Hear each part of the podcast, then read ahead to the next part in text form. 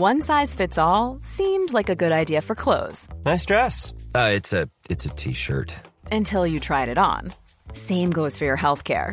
That's why United Healthcare offers a variety of flexible, budget friendly coverage for medical, vision, dental, and more. So, whether you're between jobs, coming off a parent's plan, or even missed open enrollment, you can find the plan that fits you best. Find out more about United Healthcare coverage at uh1.com. That's uh1.com.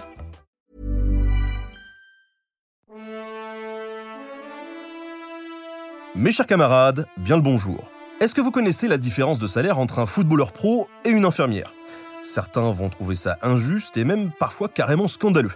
D'autres vont expliquer que, oui, mais bon, au-delà du mec qui tape dans une balle, il y a toute une machine financière, et puis vu combien rapporte un joueur, il mérite ses millions. Hein. Eh bien, chacun son avis. Moi, ce que je sais, c'est que ce type d'écart, eh ben, c'est vieux comme le monde. Et là, je pense évidemment à la star du sport antique, le king de l'arène qui gère à la fois l'athlétisme, l'art du spectacle et le show business, Russell Crowe.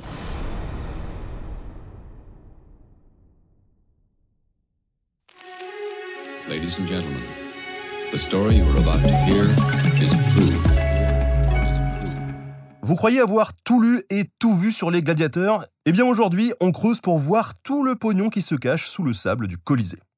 Remontons 2000 ans en arrière. Le monde romain connaît son apogée sous le Haut Empire. Il s'étend des îles britanniques à l'Afrique du Nord, de la péninsule ibérique aux confins de l'Orient. Comment maintenir d'un seul bloc un si vaste territoire avec tant de peuples différents? Eh bien, tout d'abord en le centralisant. Autour de l'empereur, placé au-dessus de tous les peuples, autour de la ville de Rome qui compte 1 à 2 millions d'habitants. Mais aussi en diffusant partout son modèle culturel, soit à l'aide de l'armée qui impose la Pax Romana, la paix militaire, soit à l'aide de la religion car le culte impérial prédomine sur tous les autres, soit encore à l'aide de grands spectacles, des courses de chars, du théâtre et des combats qui racontent partout l'histoire de l'Empire. Nos sports à nous sont apparus avant et plus tard des fédérations ont créé des équipes nationales. Là, non, très vite, la gladiature, c'est un outil de l'État. Dans notre société moderne, les sports sont apparus avant et plus tard des fédérations ont été créées et des équipes nationales. Là, ça n'est pas du tout le cas, la gladiature, c'est un outil de l'État. Alors forcément, on voit les choses en grand. On refuse le théâtre grec, trop petit, et on préfère inventer un édifice spécial pour les gladiateurs, l'amphithéâtre ou le double théâtre.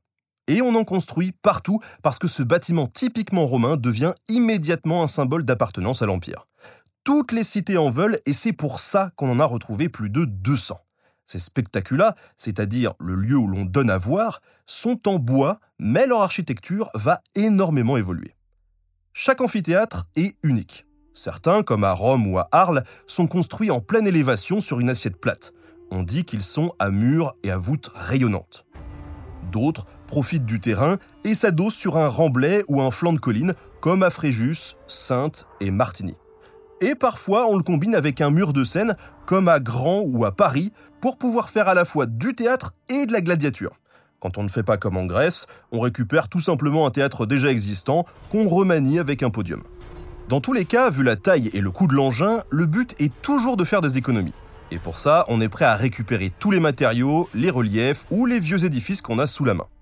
Parce qu'on sait que derrière, on va payer des milliers de mètres cubes de pierre taillée, de briques, de pierres de récupération, de béton et de bois.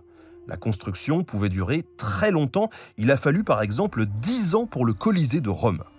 Sans compter les dizaines et les dizaines d'ouvriers à payer, bref, avant même le premier spectacle de gladiateurs, il y a déjà toute une économie de la construction. Et tout ça est financé à la fois par l'Empire et par des particuliers. L'amphithéâtre des Trois Gaules à Lyon, par exemple, a été payé par trois personnes. Julius Rufus, un citoyen de la cité des Santons et prêtre de Rome et d'Auguste, mais aussi son fils et son petit-fils après lui. Tout ça à la mémoire de l'empereur Tibère César Auguste. Cette pratique, elle n'était pas rare, on parle d'évergétisme. Les c'est un notable, quelqu'un qui a réussi et qui investit énormément d'argent dans les infrastructures publiques parce que ça l'honore lui, sa cité et l'Empire. En gros, imaginez un peu si tous les Français multimillionnaires qui font de l'évasion fiscale se mettaient plutôt à payer des piscines municipales, des stades ou des bibliothèques publiques. Ça serait bien, hein? Bien sûr, il y a une contrepartie. Plus on a dépensé et plus on a d'honneur public. Alors imaginez quand on payait 3 ou 400 000 sesterces de travaux pour un théâtre comme celui de Leptis Magna. Et pour un amphithéâtre ou un cirque, on peut certainement compter deux ou trois fois cette somme. Pour se rendre compte des fortunes colossales que ça représente, il suffit de comparer avec nos travaux de restauration contemporains. 4 millions d'euros pour la réhabilitation de Sainte et 18,5 millions d'euros rien que pour le plancher du Colisée de Rome. Bref, on a fait le tour du bâtiment et c'est le moment de s'intéresser aux athlètes. Et sans surprise, là encore, la masse de fric engagée est vertigineuse. Et ce sont les États et les mécènes qui mettent la main à la poche. Provocatores, Traex, Oplomachus, Myrmio, Retiarus et Secutores avant de s'affronter, tous ces gladiateurs spécialisés à l'armement réglementé et à l'escrime codifié doivent être formés et équipés. Les écoles de gladiateurs fleurissent aux quatre coins de l'Empire et on retrouve leurs combattants sur tous les continents du monde romain. Le laniste, le propriétaire de l'école, fournit tout. Formation, armes et armure. Chaque école dispose d'un minimum d'équipement pour faire vivre la troupe tout entière, qu'on appelle la familia gladiatoria. Or, les panoplies des gladiateurs sont très spécifiques. Ce ne sont pas des équipements de soldats normaux ni des armes standards. Les casques, par exemple, sont très complexes, avec un large masque, des protections jugulaires, un grand protège-nuque et une large crête. Tout ça réclame de la matière première, du montage et un vrai savoir-faire. En plus, les images de l'époque montrent qu'ils changent très peu au fil des siècles et sur toute la surface de l'Empire. On parle donc d'un objet rare fabriqué uniquement par des artisans spécialisés qui préservent une technique unique. Bref, le casque a un coût exorbitant. Du coup, il n'est pas individuel, on se le partage au sein de l'école. Dans la grande caserne des gladiateurs de Pompéi, qui a été figée par l'éruption du Vésuve, on a retrouvé assez peu de casques par exemple. Les gladiateurs sont donc très solidaires entre eux. Gladiateur un jour, gladiateur toujours. Alors, quand la mort frappe, ce petit monde participe aussi à l'économie funéraire. Les gladiateurs, leurs écoles et les membres de la familia ont financé de nombreuses stèles de gladiateurs. Là encore, on parle d'un objet de grande valeur, et les tailleurs de pierre tombale se font pas mal de flouses. Aujourd'hui, on retrouve des centaines de stèles dédiées aux gladiateurs, souvent plus nombreuses que celles dédiées aux soldats romains. Il faut dire que la gladiature est un business très familial. À Thasos, au 1er siècle par exemple, Euphrylos et sa femme Hécatée sont propriétaires de plusieurs gladiateurs. On sait qu'ils sont mariés, mais pourtant ils sont mentionnés à part avec chacun les siens. Parce que oui, des femmes propriétaires de gladiateurs, c'est relativement courant. Ça n'est pas le seul secteur économique que la gladiature inonde, puisque comme aujourd'hui, les sportifs de haut niveau ont droit à leurs produits dérivés. Lampes à huile, manches de couteaux sculptés, bijoux, jouets d'enfants, peintures murales et mosaïques sont décorés avec une iconographie gladiatorienne et sont vendus dans des boutiques tout autour des amphithéâtres. Parfois, un objet porte le nom d'une des stars de l'arène, comme dans le dessin animé Hercule en fait, où Peine et Panique ont des vases, des sandales et des sodas à l'effigie du demi-dieu. En fait, c'est exactement l'équivalent de nos casquettes, de nos écharpes et de nos maillots de foot. Maintenant, imaginez que nous sommes en ville. L'amphithéâtre est construit, les gladiateurs sont présents et les boutiques de goodies sont ouvertes. Comme dans chaque cité, on a accès à un calendrier public de plusieurs dizaines de dates par an élargi à tout l'Empire, c'est donc facilement des centaines, des milliers de spectacles que les gladiateurs assurent chaque année. C'est donc une organisation bien rodée, comparable à la FIFA ou au comité olympique. Du coup, comme pour les fêtes de Bayonne ou le festival de Cannes, la foule arrive de loin et les citadins sont ravis, les auberges se remplissent. Comme à chaque fois, ce sont des élites locales qui payent pour des jeux à la gloire de Rome et à leur gloire à eux.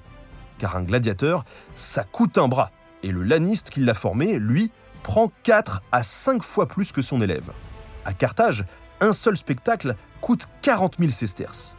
À Lyon, Titus Senius Solemnis, dernier grand prêtre connu du Conseil des Gaules, a payé une trentaine de combats pour un spectacle de 4 jours. Au 1er siècle, Pétron affirme tranquillement que 3 jours de combat coûtent 400 000 sesterces. Si vous vous rappelez un petit peu le début de l'épisode, c'est quasiment le prix d'un théâtre. Alors, petite pause calcul. Vu qu'à la même époque, un légionnaire romain basique touche une solde de 800 sesterces par an, eh bien, il lui faudrait bosser 500 ans pour payer ça. On appelle ce financement la munera, ce qui veut dire le cadeau, l'offrande, le don de soi. La table d'Italica, une plaque de bronze découverte à Santiponce en Espagne, régule son prix.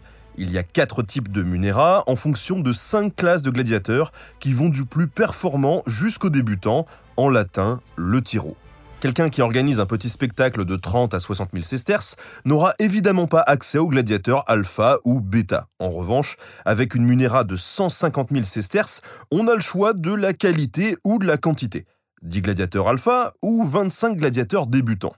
De même, le gladiateur est payé proportionnellement à la grandeur du show, un peu comme Brad Pitt qui va avoir un plus gros cachet dans un plus gros film. Le débutant qui joue dans un petit spectacle de seconde zone ne touche donc que 3000 sesterces, mais s'il participe à une munéra très importante, il peut prendre 6000 sesterces, carrément le double. Avec autant de thunes dépensées, on assure un minimum de pub, comme la ville de Pompéi qui fait proclamer des édictums pour annoncer ses jeux. Hélas, la rivalité avec la ville voisine de Nuceria va lui coûter très cher. Une rixe éclate entre deux clans de supporters, des véritables hooligans de l'Antiquité. Pompéi est alors interdite de gladiature pendant 10 ans. Imaginez un peu la catastrophe. Après tout ça, j'imagine que vous comprenez mieux ces spectacles sanglants un petit peu bizarres à nos yeux. À l'échelle de l'Empire, ça représente des millions et des millions de sesterces. Construction, artisanat, petits commerces et spectacles, sans compter que ce financement public et privé a une intention politique. Élections, carrière individuelle ou municipale, resserrement du lien social, voire acculturation des peuples soumis à l'aide d'une monstrueuse industrie du spectacle, exactement comme à Hollywood en fait. Avec tout ça, du coup, j'aimerais vous poser une question. Avec les millions que ça représente, est-ce qu'une star d'Hollywood s'amuserait vraiment à mourir dans un film? Et donc, est-ce que, comme dans certains films, un gladiateur pro s'amuserait vraiment à tuer le gars d'en face? Eh bien la réponse est simple, et c'est non.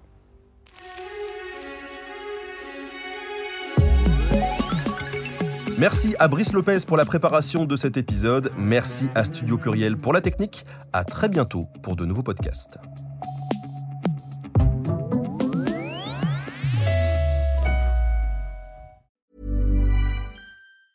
Hey, it's Danny Pellegrino from Everything Iconic. Ready to upgrade your style game without blowing your budget? Check out Quince. They've got all the good stuff shirts and polos, activewear, and fine leather goods, all at 50 to 80% less than other high end brands. And the best part? They're all about safe, ethical, and responsible manufacturing. Get that luxury vibe without the luxury price tag. Hit up quince.com slash upgrade for free shipping and 365 day returns on your next order. That's quince.com slash upgrade.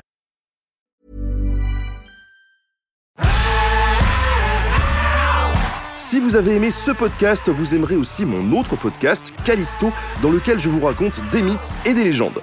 En attendant que vous nous suiviez sur Castbox, Apple Podcast, Podcast Addict ou toute autre plateforme qui propose cette fonction, n'hésitez pas à vous abonner. Vous pouvez même nous laisser une note et, soyons fous, un petit commentaire, je le lirai avec plaisir.